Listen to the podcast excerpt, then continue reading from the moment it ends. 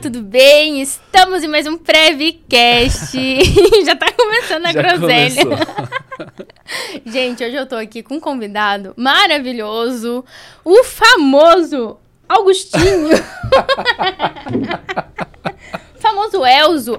Quem assistiu, sério, comenta aqui embaixo. Quem assistiu o episódio que eu gravei lá na Hora do Fogo com o Matheus e com o Rafa, da GPM, onde a galera que comentou no vídeo ganhava um tour na fábrica. Se você assistiu, se você comentar aqui de novo, além de ganhar o tour que você já ganhou, o que, que a gente pode dar, Marina? Vou perguntar pra você, que o Matheus não vai querer responder. Algum produto. Imagina um esguicho, tipo assim, ó. Esguiche Um melhor esguicho- não. Não, o esguicho do Elzo.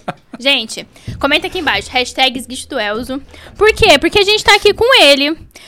Matheus Augusto Marques. Porque eu não posso falar Marques, ele falou. Augustinho. Famoso Elzo. Hashtag esguicho do Elzo. Hashtag Matheus da GPM. Seja bem-vindo. Obrigado, é sempre um prazer estar com você. Já Ai. começou com muita groselha, com muita brincadeirinha. É sempre um prazer estar com você. Quero te matar e quero ir embora, mas é um prazer. Não, e nos bastidores a gente falou, não, beleza, não apresenta como Augustinho. Ela, não, tá bom. Gente, aqui é assim, ó. Vocês lembram que já teve um episódio com o Matheus aqui, né? Vamos lá nesse episódio, Sim. dá uma olhada. Teve sem graça. Nossa, o Matheus tava meio chato, todo, Todo sério. mundo sério, né? Todo mundo não, vocês. Eu, né? Toda a equipe, chato, tá, tá. Daí eu falei, gente, mas que chatice. Vamos na groselha, né? Vamos conversar, vamos zoar. Aí você foi gravar no estúdio, virou... Aí eu fui lá no estúdio, ver que o negócio é diferente. Falei, não, então agora volta. Vamos de novo, vamos tentar mais uma vez. gente, Matheus tá aqui hoje pra gente conversar sobre o que, Matheus? O que você quer conversar? Como que eu te apresento, na verdade? Matheus, além de todas as zoeiras que a gente colocou, pô, vamos lá. É um Tá, cara sério, né? um cara de sério, família, é. pai de família, Pai de família também não, que aí Não, ainda- desconfiar da minha idade. pai de pet. De- talvez, dois. Ah, além disso, ele é meio. Ele inventa umas, umas ideias, né? Porque no último podcast ele super brindou comigo. Ai, não bebo. É. Não, o brinde sincero. Ah, maior groselha. O que, que você fiquei quer falar, chateada. Eu tô aqui pra falar o que você quiser. Vamos falar sobre. hum, Eu queria inventar uma zoeira, mas. Você queria mas inventar tá uma zoeira dando, que né? você quer, né? Tá bom. Vamos falar sobre hum, a importância da prevenção contra incêndio? A gente já falou. Já falou. Rê, Rê, a galera que projeta e que instala é com foco completamente no incêndio, certo? Não entendi a sua pergunta. Todo mundo que faz projeto e que instala tem o foco no incêndio. E todo mundo sabe realmente o que é o fogo? Não. Então como que a gente vai prevenir e atuar se a gente não conhece o fogo? Ó. Certo? Como que a gente vai atuar preventivamente e ativamente contra o inimigo que a gente não conhece? Boa. Arte da guerra. Conheça sempre o seu inimigo. Entenda? Então, tipo, eu acho que falta o conceito da galera entender o que, que é o fogo. Beleza? Então, primeiro papo. Vamos ir debatendo cinco assuntos pra gente falar? Cinco assuntos pra gente falar, beleza? tá, primeiro é o fogo. Segundo, Gestão de riscos em projetos. E a gestão de riscos em projetos não é olhar e falar, ah, isso pega fogo. Não é isso. A gente precisa ir além. terceiro, Terceiro, é, certificação de produtos nacionais. importante citar o nacional. Inclusive, recentemente a galera da Ilumac pegou a certificação, Certificou. né? Quem fala que o nacional não certifica, receba mais essa. Receba. Hashtag. O que mais? Quarto assunto. Quarto assunto. hum, Você não vai contar pra gente sobre o Matheus? Pode ser, vamos falar sobre o Matheus. Caraca, tô perguntando aqui. Temos bastante tempo? Se for que a gente tem todo o tempo do mundo. Então tá liberado. Renan talvez não pense assim, mas... Talvez o Renan espere mais um pouquinho, né? Talvez o Renan chute a gente daqui de dentro. Ele não aguenta mais me ver hoje. Mas assim, E o quinto assunto você define. Senão também a dona da festa não escolhe nada, fica chato pra mim. ué, quando eu fui lá, vocês não fizeram eu ficar falando, escolhendo. Então tá, a gente vai falar sobre fogo, gestão de risco, certificação nacional. A gente vai falar então sobre o Matheus. E, cara, sabe o que eu quero que você fale? Quero. Eu nem sei, mas eu quero. Sobre a parte de gestão de pessoas, barra o engajamento. Porque toda vez que eu te vejo, eu falo, né, que boss Thiago, em breve, perderá Matheus, porque eu vou ter que roubar o Matheus da agora ele tá GPM. assistindo isso, e ele agora vai ele te tá ligar. assistindo. Thiago, gosto muito de você. Você pode me contratar também, a gente vai junto, né? Contrata a Redomolim. É, mas é, é muito. Eu sempre elogio muito o seu posicionamento dentro da GPM. Eu acho. Um, eu- nossa, eu, vejo você, me inspira muito, eu acho muito legal. Então, eu também acho bem bacana você trazer essa visão que você tem do intraempreender dentro Show. de outro CNPJ. Ha! Negócio assim, ó. É tudo improvisado. É tudo improvisado. Beleza. Um, dois, três, quatro ou cinco. Quer começar por fala um número, Marina? Beleza, quatro. Conta sua história. Conte minha história. Olha, já Cara, tá começamos parecendo assim. verdade consequência isso aqui, né? Bom, minha história. Lá com 11 anos eu comecei a jogar futebol. E aí foi começando a dar certo. Eh, Eu comecei a jogar no Santo André, no time mesmo do Santo André. De lá, com 13 anos, eu fui jogar o primeiro campeonato estadual pelo São Caetano. Então, saí do Santo André, fui jogar o estadual pelo São Caetano. Eh, de lá, eu tive uma proposta para ir para São Paulo. Então, eu fui embora para o São Paulo. Joguei um tempo no São Paulo mesmo, futebol clube. Inclusive, seu time ganhou ontem, então, né? É, então, inclusive, não falta mais nada, a gente já tem tudo. Hashtag segura mais essa, né, Rê? Nossa, Marina. Tá bom? Hashtag São Paulo. Hashtag São Paulo campeão mais uma vez. E, e de lá, com 10 15 anos, eu voltei pro Santo André para disputar o Campeonato Paulista Sub-17, de 15 para 16 anos. E beleza, tava indo tudo bem, fui bem, fui bem, fui bem. Tive a primeira participação para subir pro time profissional. E no primeiro jogo, na véspera do jogo, no meu aquecimento, eu tive uma fratura de fêmur e junto com a cartilagem do labrum. Então, no aquecimento, assim, no todo todo jogo treino era um jogo treino. Então, todo jogo treino, eles colocavam lona no gol para não ter aquele problema de desgaste de grama, para preservar o gramado. E no aquecimento, meu pé enroscou embaixo da lona. Aí eu, eu era goleiro, né? E aí eu pulei, a perna ficou, teve um deslocamento de fêmur e ruptura da cartilagem do labrum. E aí, por eu ser muito novo e ser uma cirurgia muito complexa na, na época, há uns 10 anos atrás, é, resolveram, né, entre médicos, fisioterapeutas, fazer o tratamento conservador. Então eu fui fazendo a parte de fisioterapia, muito avançada, e com o tempo foi piorando a situação. Né? Então o tratamento não surtiu muito efeito. Depois de um ano, eu tentei voltar a jogar, eu tava me sentindo melhor, tentei voltar a jogar. E no primeiro treino eu machuquei de novo, mesmo lugar, mesma fratura. E aí realmente decidiram, tipo, ó, não, tem que operar. Aí beleza, então aí eu lembro que na época o Dr. Fábio e se eu não me engano o Dr. Otávio, que eram médicos do Corinthians e do São Paulo na época, eles se juntaram para fazer essa cirurgia integrada. Porque também era muito novo para eles esse tipo de cirurgia. Então eles não tinham esse pleno conhecimento. Tanto que teve que desenvolver eh, cama para cirurgia, toda a parte de material. E aí a gente fez uma artroscopia eh, em 2000 e eu não lembro quando, mas eu já tinha 18 para 19 anos. Quantos anos você tem? 27, jovem ainda, né? Um baby. E aí eu fiquei entre tratamento conservador e cirurgia, eu fiquei um ano e meio até dois anos parado sem jogar. E aí a idade bate, né? Bateu 18 para 19 anos, você já começa a ficar com uma idade avançada pro futebol. E aí beleza, aí ainda, ainda tentei voltar a jogar. É, fui pro Rio Claro, do interior de São Paulo, fiquei mais um ano.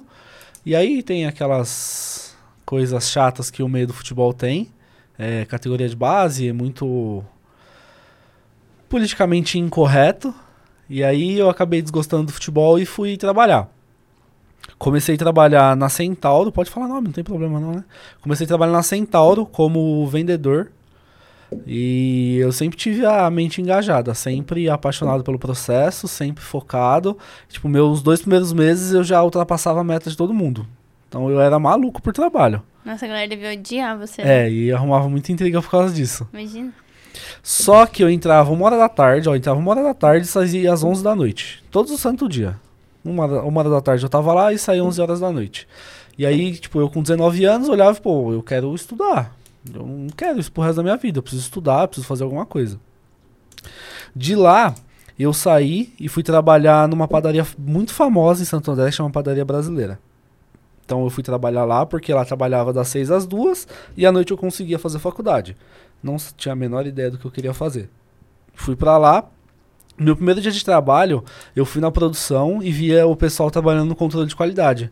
Então eles pegavam os produtos, pegavam amostras e levavam para a sala de teste. Fazia teste e tal, e eu olhei e falei, nossa, isso aí é legal. No meu primeiro dia de trabalho, eu decidi que eu queria fazer gestão da qualidade. E aí fui, me matriculei na faculdade e já comecei. Aí, Carinha, você tá tocando uma música aí enquanto Tô. fala, né? e não é pagode ainda. Nem é pagode ainda. Pra ela que esse é um assunto que você não costuma falar pra ela. É, isso é um assunto que eu, na Eu tô verdade, eu não falo pra ninguém. Dá Ah, uma- Prevcast é sempre É, inédito, é. né? Ele faz as pessoas abrirem o coração. Fazem. É tipo família. Aí eu estudei, um- era um curso de dois anos. E aí no meu. Que curso você fez? Eu fiz gestão da qualidade. Nossa, existe, não sabia que existia esse É, é totalmente fo- focado em normas ISO. Então, tudo que é gestão da qualidade, gestão ambiental, gestão de saúde e segurança ocupacional, gestão de alimentos, na época eu fiz. E aí, no meu terceiro semestre de curso, é, um cliente desse local que eu trabalhava tinha uma empresa de consultoria em gestão da qualidade.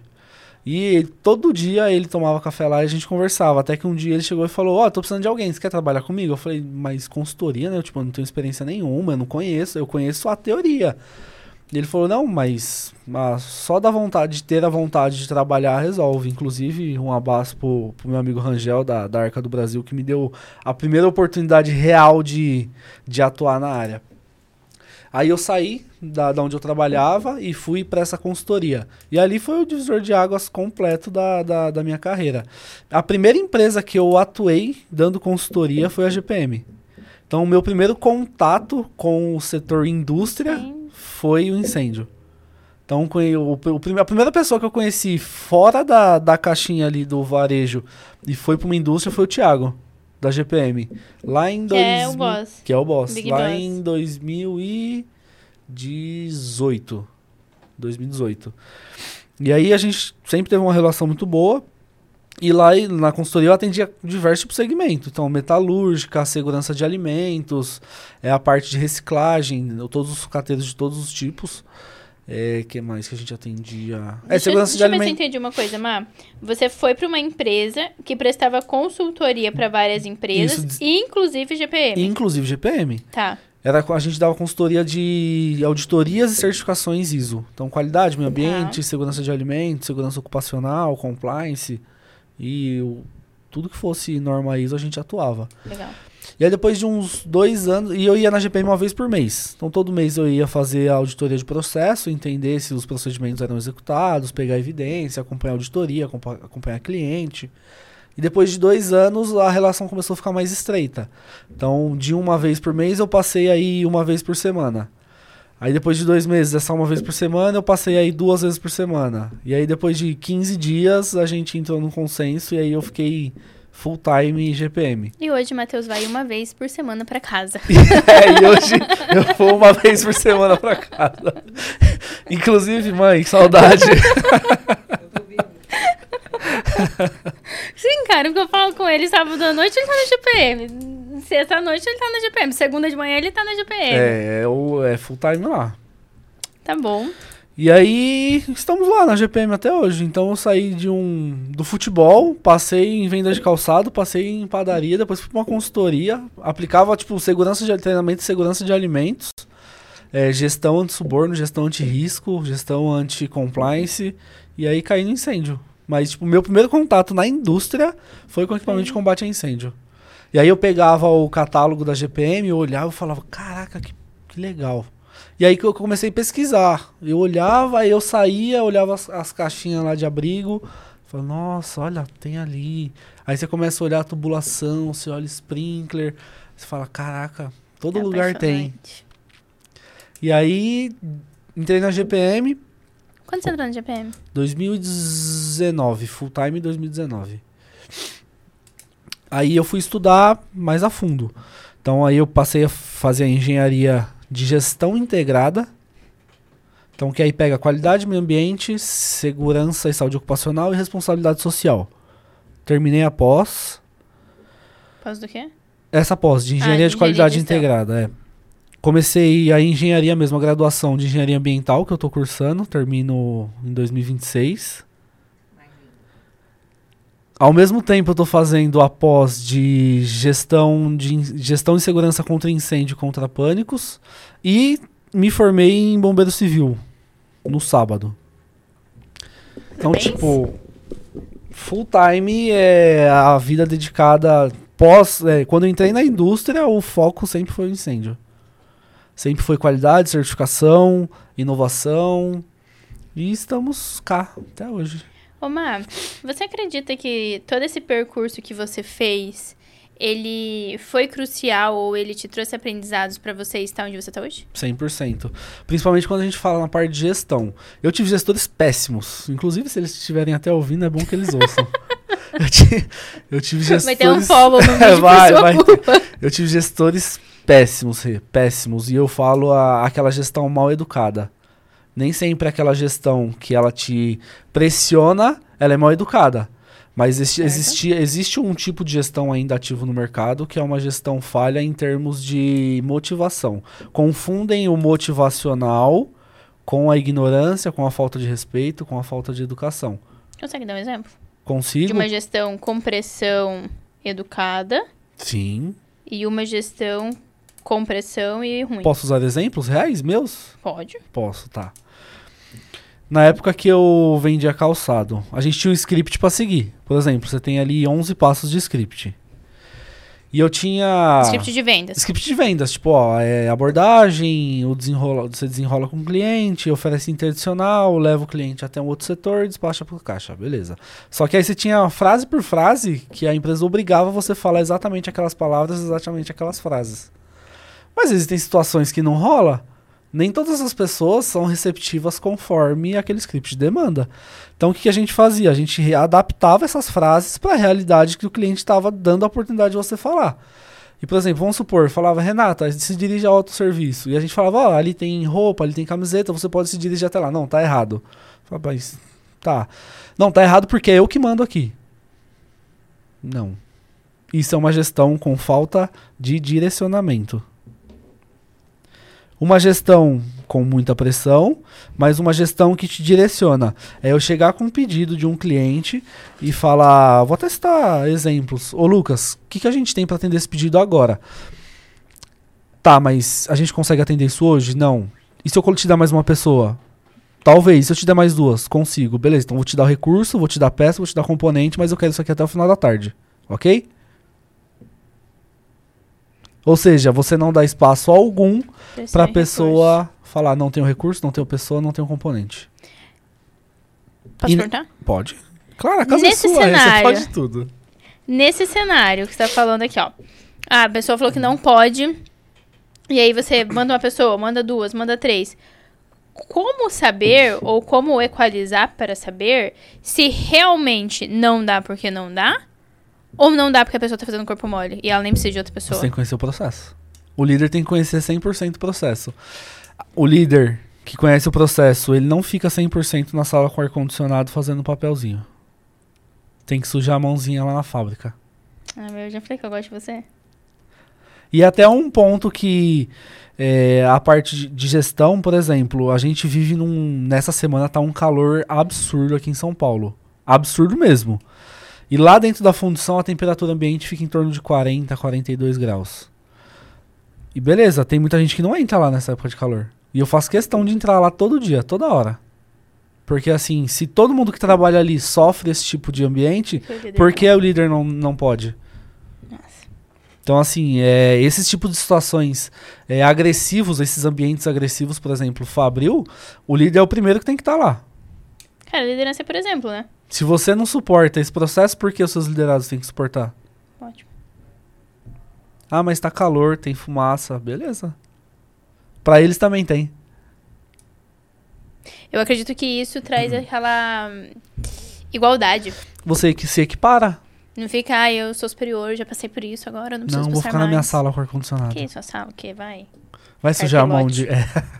Vai sujar a mãozinha de graxa. Vai, vai, vai. E isso é muito assustador, Ma, porque cada vez mais a gente vê uma dificuldade muito grande em contratação, uma dificuldade muito grande em liderança e uma geração muito Nutella.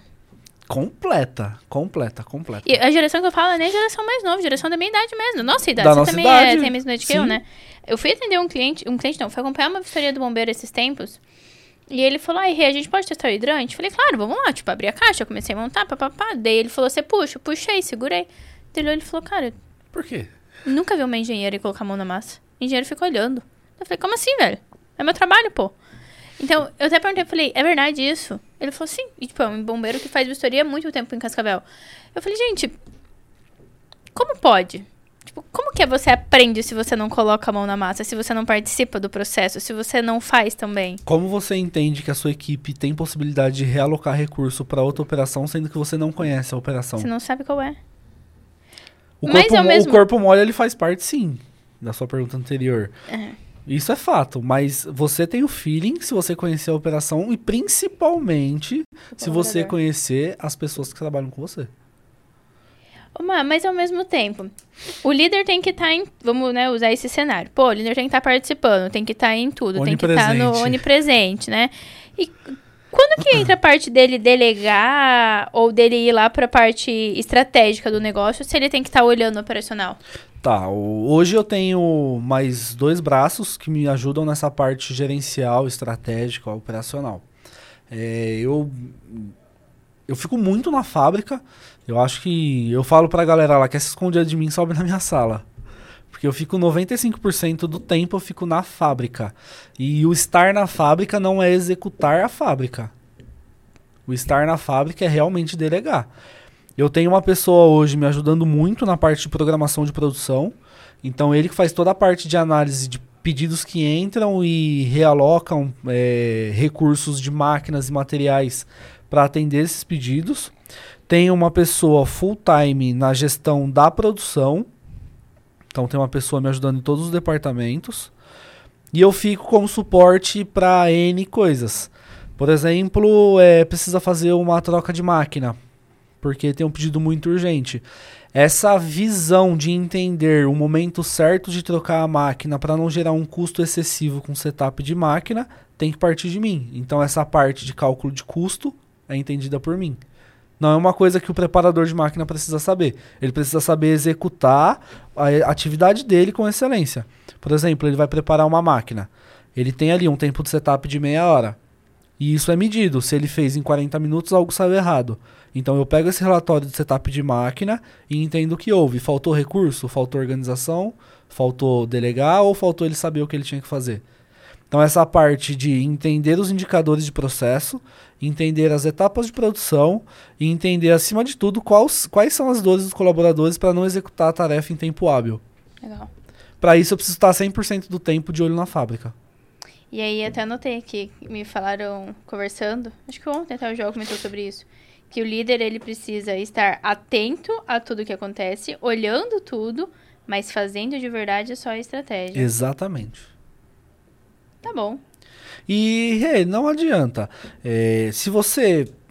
Você que eu falo em modo em sentido figurado, mas se você atua dentro de um outro CNPJ e você não ama o processo, vai Puta, embora, minha próxima pergunta. vai embora e trabalha no seu CNPJ.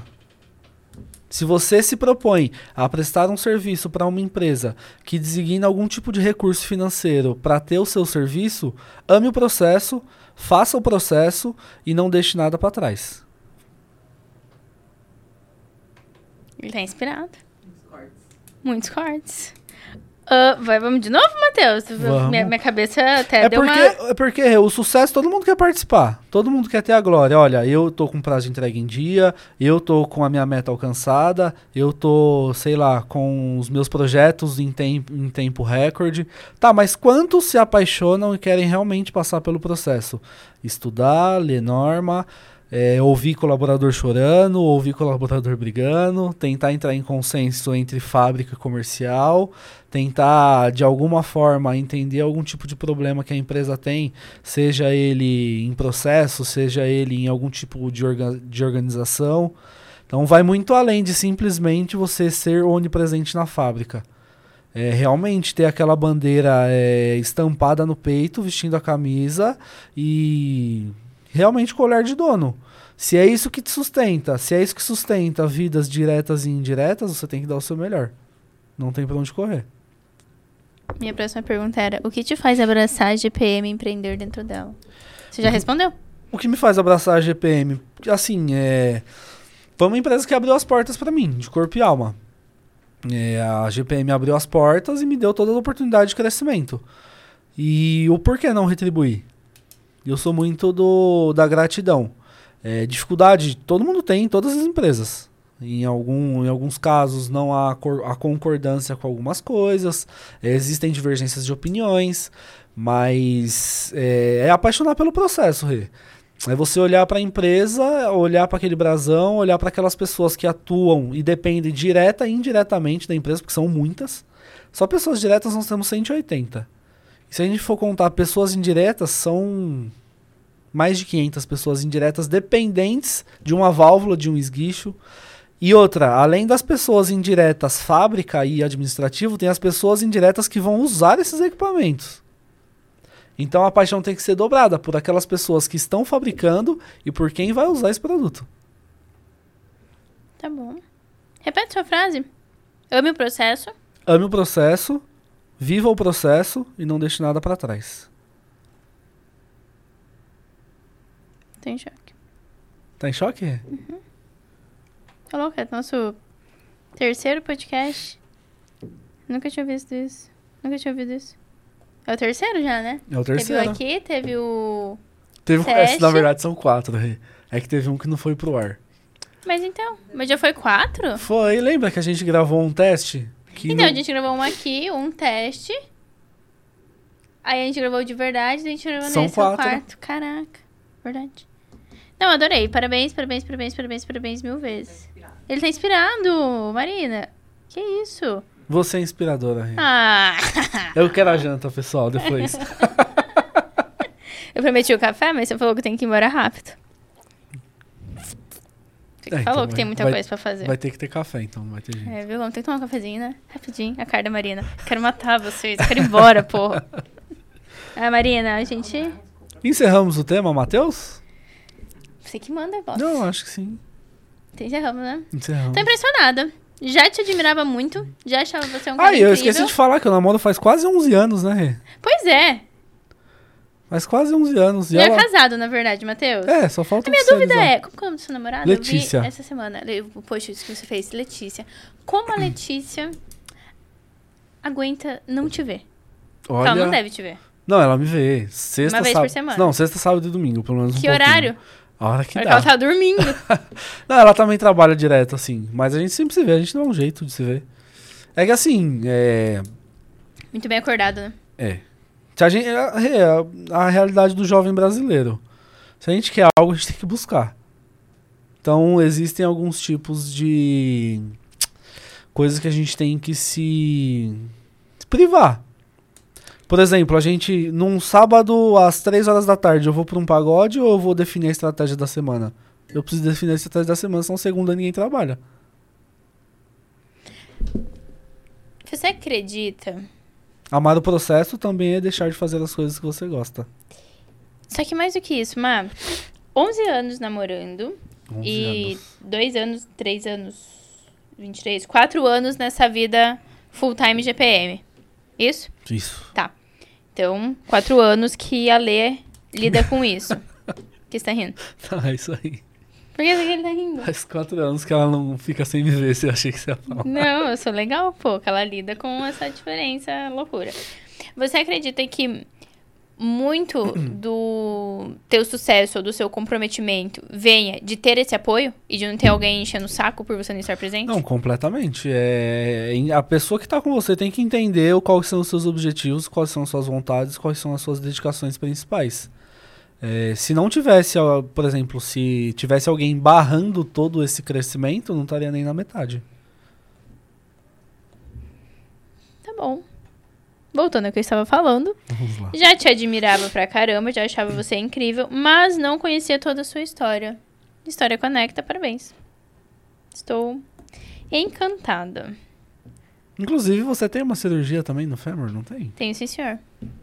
Somos irmãos de fêmur. Somos irmãos de fêmur, a gente já falou sobre isso. Já. Inclusive, poderíamos ser irmãos, tipo, sei lá, de milionários, Poderia, né? Poderia é. ser irmãos por serem herdeiros, mas não. Somos irmãos por termos quebrado o fêmur. Inclusive, fiquei chocada, porque eu corri fim de semana e, cara, a perna quebrada que levou a perna boa. Olha. A perna boa tava, tipo assim, acabada, mancando. Ei, isso aí é o e a mundo perna quebrada, voltas. tipo, "Ha, chupa. Você achou que eu não ia conseguir? Meu, tô chocada. Tá bom. Encerramos o Mundo encerramos, Mateus? encerramos o mundo Matheus. Bom, tema 4 e tema 5 a gente falou. Que era Mateus e a gestão de pessoas em engajamento, né? Que você já a trouxe. gente fez um mix, né? Você já fez um mix maravilhoso. Parabéns. Ma, um, dois ou três? Gestão de riscos. Gestão de riscos. É, gestão de risco, principalmente na parte de projeto e muito mais ainda na parte de incêndio, que já conecta até um pouco com a parte de fogo. Primeiro você começa explicando o que é, tá? Gestão de riscos. Gestão de Ser- riscos. Por exemplo, tem a nossa famosíssima ISO 31000 que aborda sobre a parte de gestão de riscos. Então, desculpa.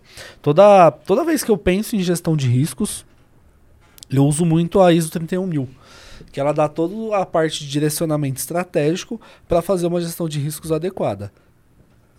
Gerenciar riscos é entender quais são os perigos e quais são as probabilidades de acontecimento. Então eu identifico um risco, identifico qual a probabilidade desse acontecimento e tomo alguma medida de controle sobre isso. Um conceito básico. Básico. Vamos pensar na prática. É... Vamos pensar na prática. Aqui no estúdio, por exemplo, a gente tem tomadas com, com, com circuito elétrico. Tá. E atrás eu tenho espuma. Isso é um Tá. risco de incêndio. Qual é a medida de controle? A espuma ser auto- auto-extinguível. Tá. Qual que é a probabilidade disso acontecer? Muito pequena, porque tem cabo, tem borracha, tem um espelhinho. Da onde eu tiro a probabilidade? Isso aí é um estudo. Estudo de histórico, principalmente. Na época que, principalmente que eu, que eu fazia gestão de risco em saúde e segurança de alimentos, a gente falava muito sobre histórico. Então, por exemplo, eu tinha um risco lá de presença de micro-organismos num alimento X. Qual a probabilidade disso? Pega o histórico do, desde quando a empresa nasceu, quanto você teve de, disso, define uma sistemática, uma estratégia. Ah, se eu tive de 0 a duas vezes, isso é risco baixo. Se eu tive de 0 a 5 vezes, isso é um risco alto. Então isso é muito definido de- internamente na empresa. E quando a gente fala de incêndio, você precisa conhecer o fogo e os fenômenos do fogo para entender quais são os riscos. Por exemplo, nós estamos numa, numa sala fechada. Quais os riscos de se realmente propagar um incêndio de alta escala, qual o risco que tem né, numa sala fechada? Eu tenho um risco de flashover, tenho um risco de backdraft. E isso é avaliado em projeto? Isso é levado em consideração para definir qual sistema de hidrante eu vou ter próximo a essas salas que tem esse risco de fenômeno do fogo? Então eu acredito muito de ter que sair das normas técnicas. Ah, ali só pede um hidrante conforme NBR.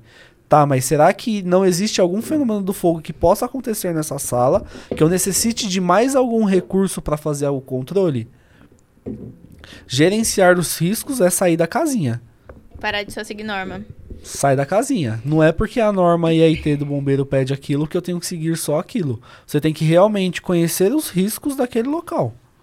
É o que a gente fala, né, Ma? É pensar de verdade no que vai acontecer e parar de usar bombeiro como muleta. Parar de falar se o bombeiro aprovou, tá tudo Aham. certo. Se não der pra controlar, não fui eu. Não fui eu. Gente, cala a boca. Isso me irrita. Isso. Viu? Você falou dois termos técnicos. E, nossa, hoje aqui os episódios tiveram muitos termos técnicos. Tivemos muitos. Tivemos muitos. Mas vamos lá, explicar. O que que é flashover Flashover.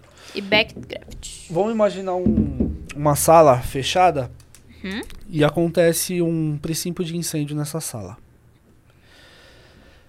Quando a gente tem um princípio de incêndio e ele começa a entrar em uma escala realmente de incêndio, existem a liberação de gases para a atmosfera e gases muito densos que se concentram na parte superior da sala ou desse local fechado.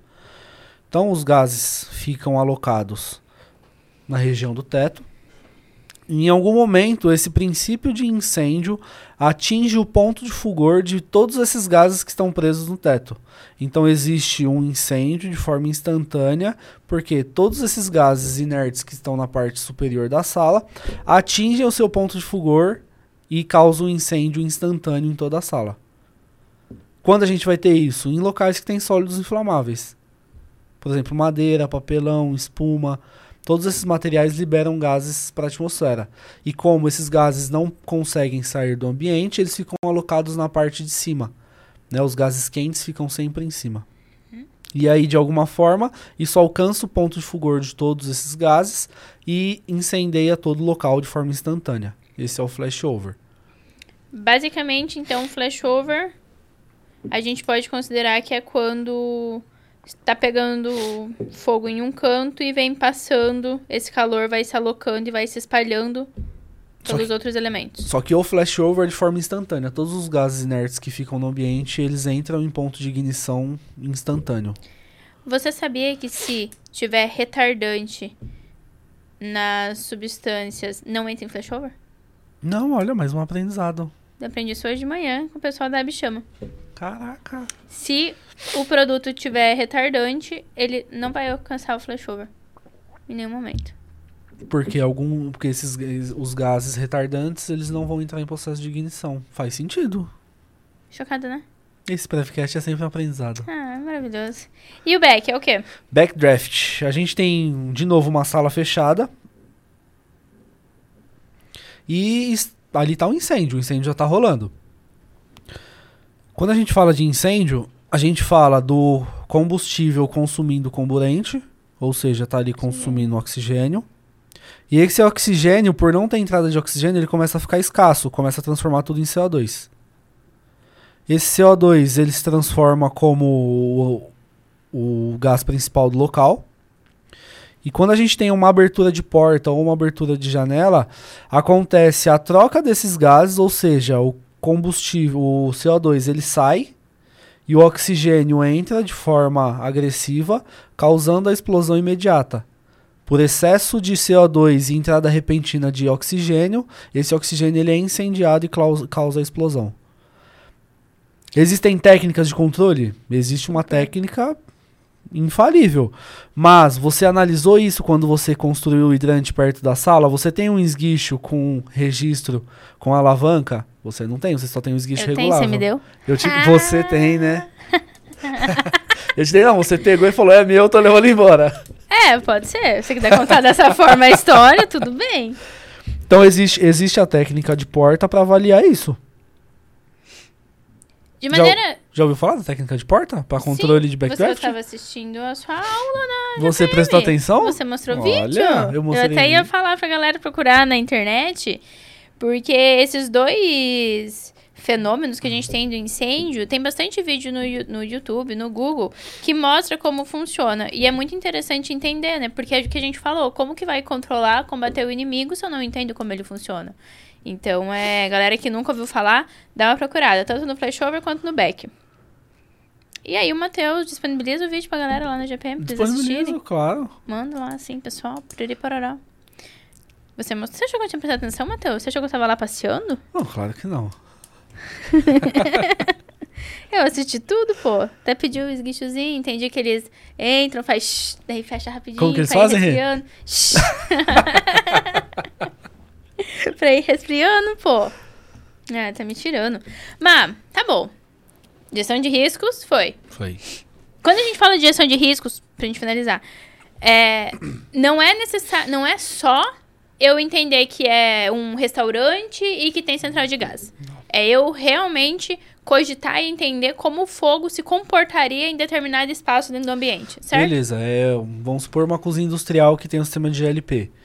Qual o risco? Ah, vazamento de GLP. Tá, genérico. Realmente, pode vazar. Mas tá, nesse vazamento, quais são os métodos de controle ou quais são as situações que esse GLP pode se concentrar e causar um incêndio repentino ou até mesmo uma explosão? Ah, mas nem, nenhum lugar pede que eu analise esse tipo de. Não, tudo bem, mas isso é um fato que pode ocorrer. E, Esse é trata caixa. e tratando-se sobre vidas dentro daquele ambiente, a gente tem que sair da caixa com certeza. Quando a pessoa para pra fazer essa análise da gestão do risco, uma, eu acredito que ela alcança um nível de consciência muito maior. Muito maior. Porque aí você deixa de falar, ai, nossa, a central de gás não pode estar perto da janela porque o bombeiro é chato. Você, você entende. Essa frase, porque o bombeiro não gosta. Aham, você entende que não é uma questão de gostar, ser Não. legal ou não. É uma questão de necessidade, Segurança. de segurança, de entender como que o gás se comporta, pra onde ele vai, como ele vai reagir. Ai, muito bom. Fogo. entender ainda se esse gás ele tem algum tipo de reação com água, principalmente. Exis- É verdade. existem as incompatibilidades de as incompatibilidades químicas que pode, pode trazer um risco maior ainda se for tentar combater de forma errada. Por exemplo, água em óleo. Nossa, mas isso é um mito que muita gente já sabe, negativo. Isso é um mito que ainda muita gente não sabe. Ah, pegou fogo na panela, joga água. Jogar água. E aí acontece outro fenômeno chamado boil over. Que é? que é quando você tenta tá pegando uma panela com óleo, tá pegando fogo. E a panela ali ela já tá com certeza superior a 100 graus Celsius, que é o ponto de ebulição da água. Quando você joga a água nesse material que é menos denso que a água, ela vai procurar o fundo do local e quando ela atinge o fundo, ela já atinge o ponto de ebulição de forma instantânea porque a, a temperatura daquele local já está elevada. Isso causa também uma explosão Por conta do oxigênio. por conta do oxigênio. Ah, tá, tipo, quase uma ciência isso aqui. Uma pós-graduação, nível de extensão. E o fogo, Mar? Como é que o fogo se comporta? Como é que o fogo se comporta? O fogo ele precisa de, quatro, Três quatro, itens. Quatro? quatro itens. Vamos lá. O fogo ele precisa de calor, Calor, certo? combustível, Combustível e comburente. comburente. E tudo isso ocorre o quarto elemento chamado reação em cadeia. Ah, é. Mostrou a língua ao vivo? Já tá dando 6 horas da tarde? Porque começou, né? Cara, aqui é três, você vem com quatro. Eu falei, gente, não pode ser que eu tô tão errado. Então, o combustível, aqui me zoando. ele pô. tem que ter uma interação com o comburente e ser ativado por uma fonte de calor. Vamos dar exemplo? Vamos dar Uma exemplo. vela. Uma vela, vela. tem calor. Vela tem calor. Legal. Qual que é o combustível? A parafina. Qual que é o comburente? O oxigênio. Isso gera. Eu tô escrevendo aqui. tô Isso gera, isso gera uma reação em cadeia. Ou seja, Por isso a gente tem fogo. de molécula em molécula vai atingindo o combustível junto com o comburente ativado por uma fonte de calor e gera o fogo. A próxima molécula interage combustível, comburente, ativa por calor e libera fogo. Por isso que é chamado reação em cadeia. Se de alguma forma eu olhar para esse triângulo e cortar qualquer tipo desse componente, eu quebro a reação em cadeia e faço a extinção do fogo. Então eu posso excluir o comburente, ou seja, de alguma forma eu faço o abafamento e excluo o oxigênio dessas, desse triângulo. Exemplo, quando a gente vai apagar fogo de um líquido inflamável. É um exemplo, eu jogo o LGE porque ele abafa, então Abafa ele e tira o oxigênio de contato com o combustível e apaga o fogo. Tá?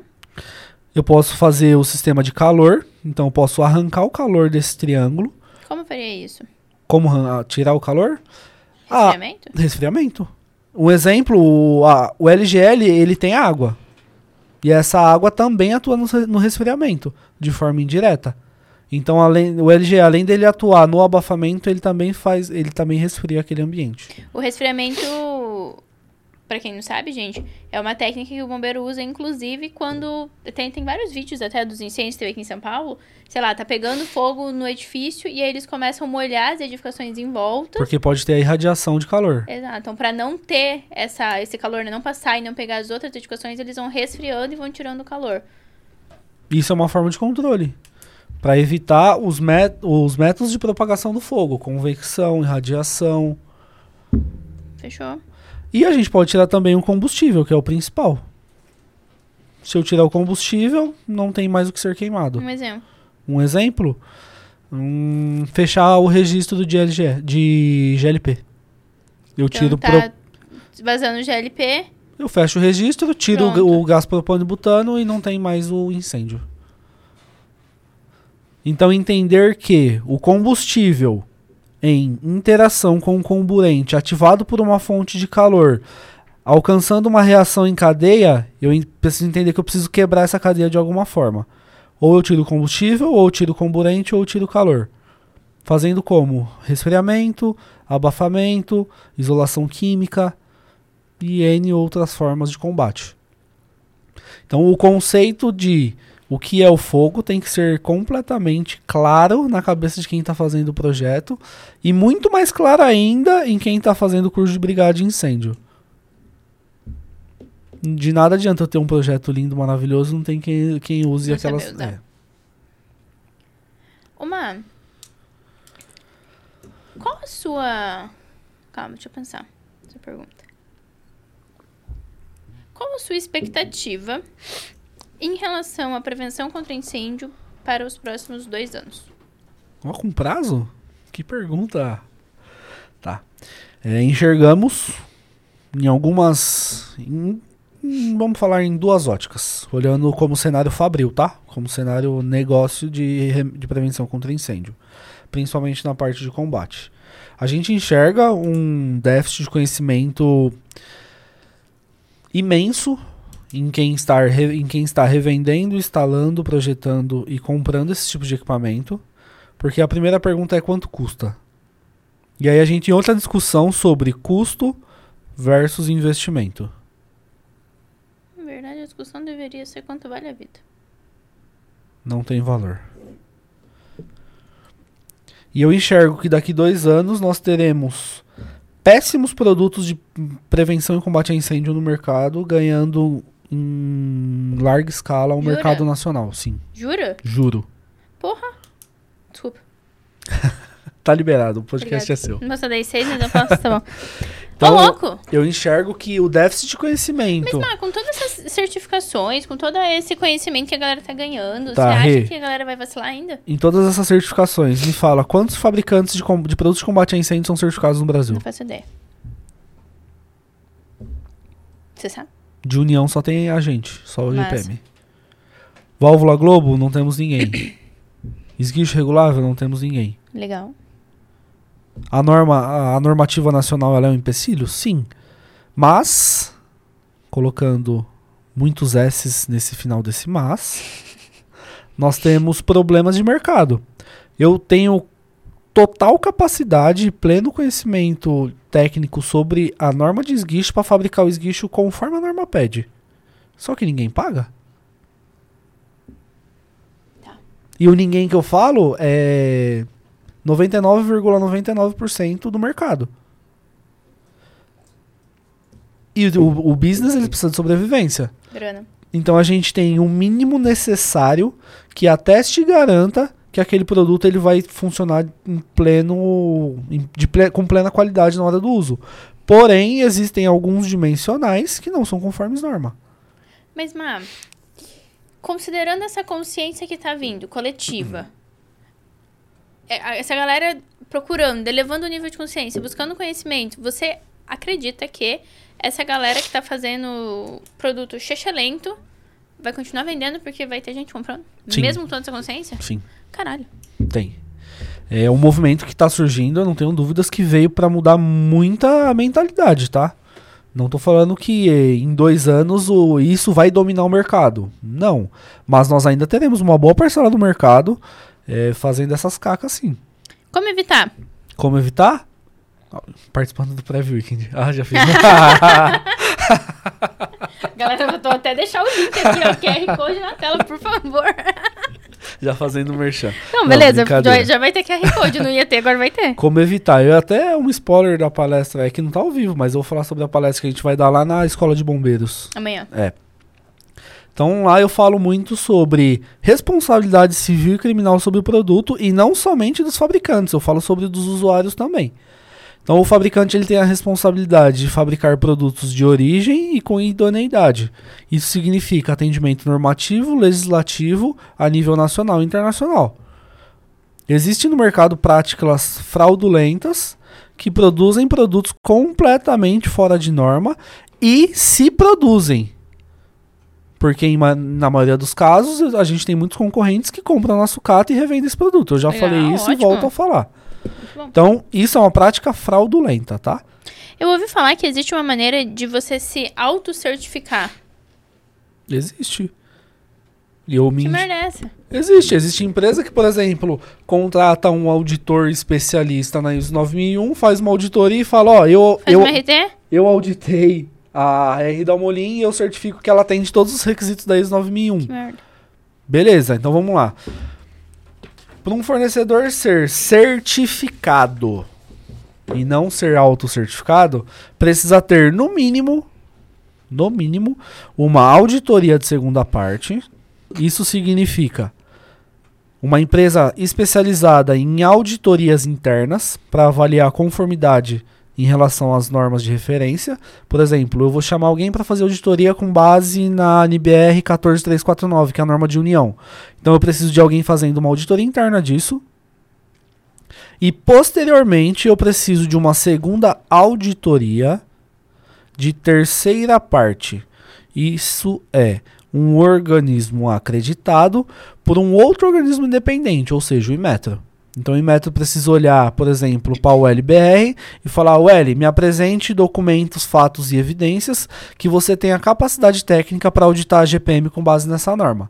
Então a UL vai apresentar quem que é o auditor, quais são as qualificações do auditor, qual que é o know-how da ULBR sobre esse produto, e aí o Inmetro vai olhar e vai falar: UL, você está apto para fazer auditoria nessa, nessa norma. E aí a UL entra em contato com a GPM e faz uma auditoria de terceira parte para avaliar a conformidade desses processos. Ou seja, não existe auto-auditoria. Eu não posso auditar o meu processo e falar, olha, eu atendo aqui, viu, gente? Isso é bom, olha só. Então, para você ter um processo de certificação, você precisa ter, no mínimo, uma implantação de processo, falando sobre ISO, de pelo menos três meses. Eu não posso começar a implantação agora e amanhã me certificar. Isso é regra em metro. Preciso passar por uma auditoria de segunda parte e depois passar por uma auditoria de terceira parte acreditada por um organismo superior. Existe a, o Inmetro, existe aí o IQNET dos Estados Unidos, existem alguma, alguns outros organismos que podem acreditar. Mas tem que ter um selinho lá falando que ele é acreditado por algum organismo governamental. Com tudo isso, como que ainda tem coisa ruim no mercado? Porque o mercado absorve. Explica. O mercado prefere preço do que qualidade. Mas eu não sou obrigada a ter equipamento certificado? E quem avalia isso? Ninguém. Chegamos no ponto de falta de avaliação de conformidade. Por Eu isso, estava- se estava- os engenheiros, arquitetos, instaladores tiverem essa consciência, eles conseguem ir Quem modulando o mercado. Quem recomenda a compra precisa conhecer as obrigatoriedades sobre o produto. O instalador, o engenheiro, o projetista, ele precisa entender que o esguicho tem que ter no mínimo o nome do fabricante. Ele não tem que custar 20 reais, ele tem que ter o nome O do fabricante. O meu tem. O seu tem? Não, Tá o nosso tem. Vai voltar? Esse assunto? Hashtag continua, Marina. Ele continua falando do esguicho dele. Não tem o que eu fazer. Ele, ele quer. Ele falou, o meu tem nome. Tá bom. precisa saber que a, por exemplo, a válvula Globo, ela tem requisitos normativos que precisam ser ligas de materiais específicos. O nome tem que estar em algum lugar específico? O que, norm- que é isso aqui? Não, isso é só um Só controle interno, mas o, o nome da empresa tem que ser de forma indelével. Por exemplo, na peça, não consigo apagar, a não ser que eu pegue uma ferramenta e apague, mas aí fica muito claro que isso foi apagado. Preciso ter na borracha sentido de abertura e fechamento. Isso é obrigatório da norma. O esguicho deve ser em ligas de cobre, ou seja, latão. Ele não pode ser de alumínio. Ele tem um peso específico? Não, a norma não fala sobre peso. Mas a Não norma, a norma fala sobre dimensionais. Então, se em algum momento eu burlar algum dimensional e na hora da usinagem tirar um pouco mais de material, você percebe que ele fica mais leve. Lembra que eu postei um vídeo esses dias que eu erguia com o dedinho? Lembro. Era- noção? Era de Cara, isso alumínio aqui, você não, ó, tem que ter do- um, você não ergue. Não tem nem como. Cara, com o dedinho, você fazia assim, ó. Tchururu, tchururu. E a conta de venda é um mais e menos. Então, se eu tenho mais material entregando, esse, esse produto vai ser um pouco mais caro. Demanda. Oferta e demanda. Exato. Tá bom, senhor Matheus. Encerramos? Encerramos? Acho que sim. Certificação entrou nisso que você já falou ou tem mais alguma coisa?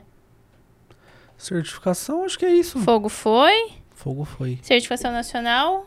Certificação nacional. A ULBR é um organismo acreditado. Muita gente fala, mas. o que é um organismo acreditado? O que é um organismo acreditado? É um organismo que passa por uma avaliação de um procedimento específico do Inmetro, que atesta que ele tem a plena capacidade e a inteligência do processo para auditar uma empresa. Então o Inmetro olha, por exemplo, a grosso modo, olhando para R da Molin e fala: beleza, você tem um responsável técnico? Tem. Você tem o conhecimento técnico, tem know-how, tem experiência. O auditor responsável que vai fazer a auditoria tem conhecimento do produto? Tem. Ok. Então me entrega esse monte de documentação. O Inmetro audita o L sobre os procedimentos de auditoria, compliance, ética e governança e entende se em nenhum momento tem interferência sobre esse processo. O que acontece. Acontecia muito no passado e hoje é, é raro acontecer. As com, os certificados comprados. Então, por acordos comerciais, eu compro um, compro um certificado de um organismo de certificação. Ele vai lá, simplesmente cumpre o protocolo de fazer uma auditoria e emite o certificado. Jeitinho brasileiro, né, Rê? Sim. Hoje, com as técnicas e os métodos de avaliação do Inmetro mais robusto, isso diminuiu muito. Tá? Mas ainda acontece. Estamos no Brasil. Nós estamos no caminho de. Estamos no caminho de mudança, tá?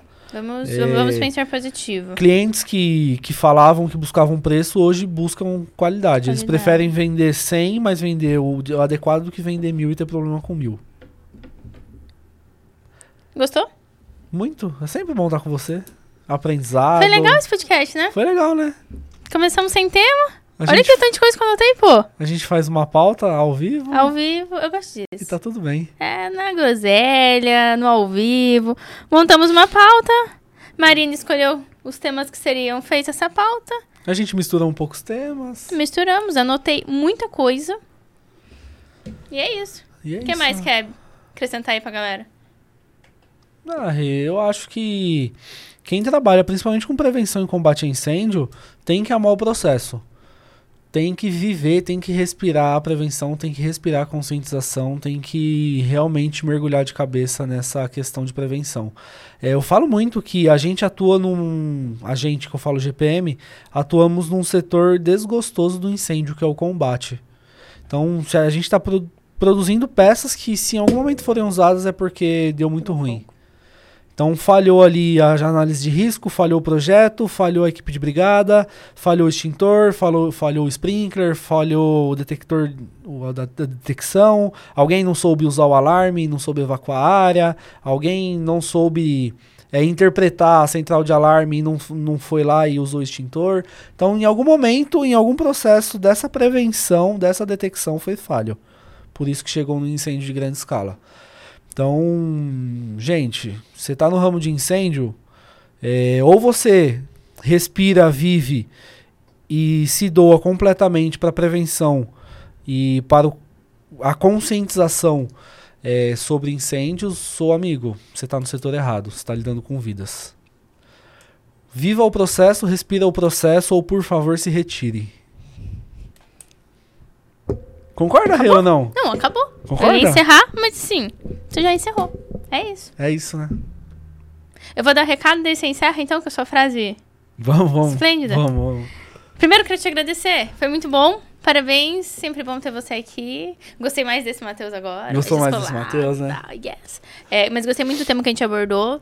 É muito, muito interessante você trazer essas partes teóricas, entender o que é fogo, a sua, sua narrativa no começo de, pô, você não conhece o inimigo, como vai combater, foi muito interessante. Muito obrigada pela sua participação. Muito obrigada pelo seu tempo em ter aberto um pedacinho da sua agenda, que eu sei que ela é extremamente requisitada dentro da GPM. É. Então, muito obrigada por você ter vindo, muito obrigada por você estar aqui. É sempre um prazer te receber no Prevcast. Venha mais vezes. Me e agora encerra. Me chamou, eu tô vindo aí. Não tem. Galera, só por favor, comenta no vídeo. Hashtag. Tem que ter, né? Cadê, cadê? Até porque. Hashtag esguicho do Elzo. A gente vai deixar escolher uma peça, né? Vai escolher uma peça. Quem não entendeu por que essa zoeira, no podcast que a gente gravou com a GPM tem essa zoeira, vocês vão entender. E quem ganhar vai ver o vídeo da onde surgiu essa hashtag? Putz, podia, né? Podia, É, podia, é vergonha podia. tua, se você tá dando essa não, chance. não, tá um só, uma só. Quem ganhar, só. só. quem ganhar o sorteio. Que sorteio? Não, vai ter sorteio dessa hashtag? Ah, vai ter o sorteio? Vai, eu acabei Tá de bom. definir. Então a gente vai ter sorteio. Todo mundo que comentar hashtag Elzo vai ter sorteio. E participa todo do mundo- Hora do Fogo. Pronto. Nossa, tá muito. Ele tá empolgado, hein, menino? Gente, então, ó, vamos de novo. Então, Vamos quem, novo. quem comentar aqui, hashtag Elzo, ganha o Prev Experience dentro da GPM. Vai escolher uma peça. Todo mundo, que, todo mundo que responder já ganha isso. Fechou, ponto. E ainda vai participar de um sorteio. E quem ganhar o sorteio vai assistir o vídeo da Isso. onde surgiu. vai ser muito bom, vocês vão rir muito.